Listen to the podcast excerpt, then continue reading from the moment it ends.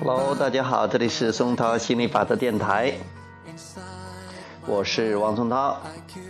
呃，今天给大家讲亚伯拉罕情绪的惊人力量。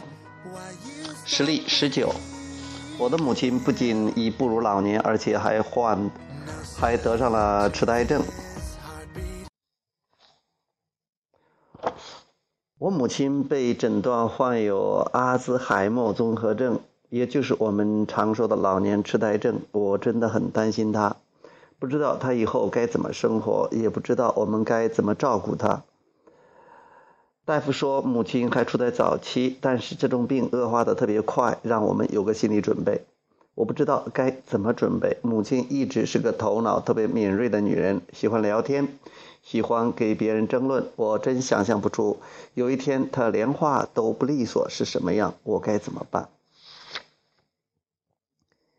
你可以回忆一下，当你看别人身上发生过的事情的时候，你跟他们自己对于事情本身的看法会有很大的差别。也就是说，你母亲现在未必多么痛苦，而你。看到她身上精明智慧的消失而产生的痛苦，也只是你自己的感受。比如，你看到母亲不像以前那样可以专注精力做好一件事，你很焦虑，你急切地盼望她可以恢复如初。你也许会做一些锻炼，刺激母亲，使她有能力独自完成一件事情。然而却收效甚微，因为训练注意力这样的事情只适于适用于小孩子。现在你不仅焦虑，还觉得很绝望。尽管你的所作所为都是出于好意，但是这个病症不单纯是医学界定义的一种症状，它也是你父母得到的一笔财富。因为患了老年痴呆症。老人们更容易打开内心，解除常年存在的心理防御壁垒。他们更容易和自己的内心亲近，你的行为对他们毫无帮助。当然，你会说，你就是觉得母亲精明能干的形象更好，那样的生活才是快乐的人生。可问题是，你无法为你的母亲创造人生。大多数人遇到这种情况就是无法接受，更别提看到事情好的一面。他们所做的就是拼命的要改变现状，或者希望恢复过去的状况。很少人想到去改变自己的感觉，调整自己的情绪，去配合这种现状。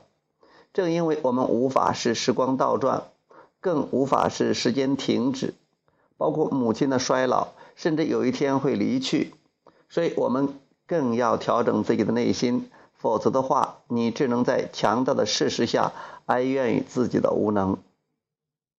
如果状况有所改善，我自然会高兴起来。相信这是大多数人的逻辑。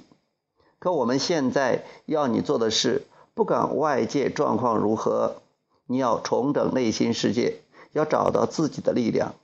所谓无条件的爱，是你在找到了你的内心真谛。爱之后所散发出来的力量。你的母亲已经在疾病的帮助下找到了这种力量，并与自己的内心站在了一起。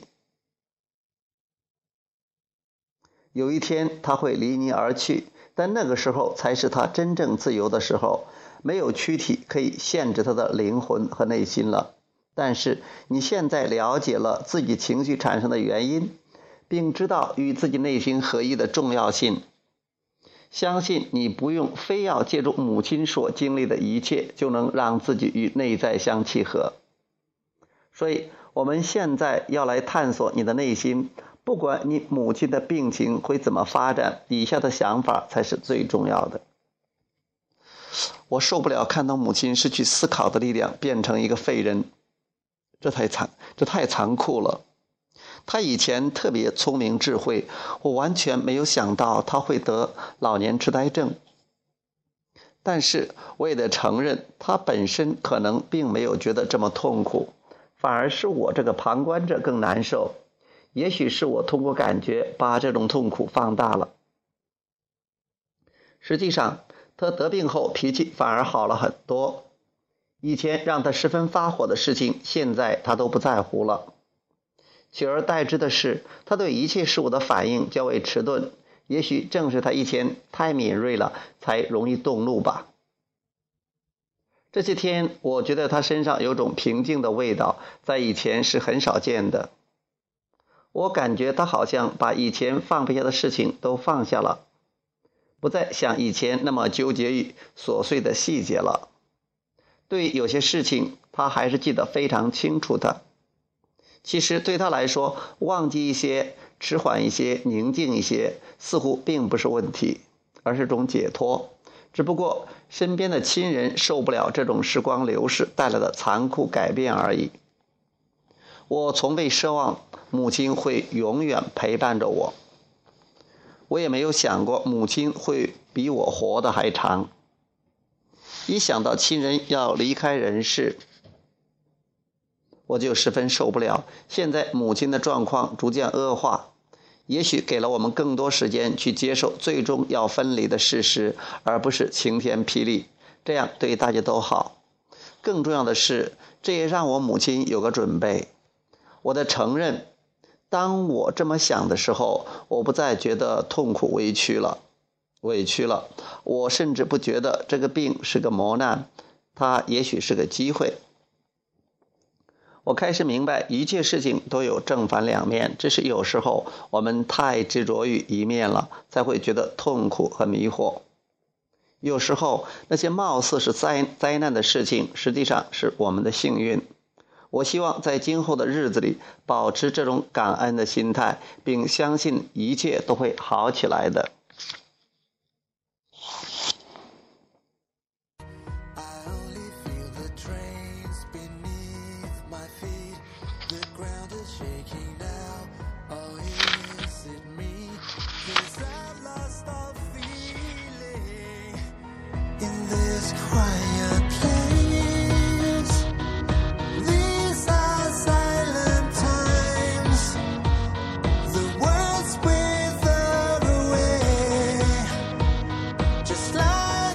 这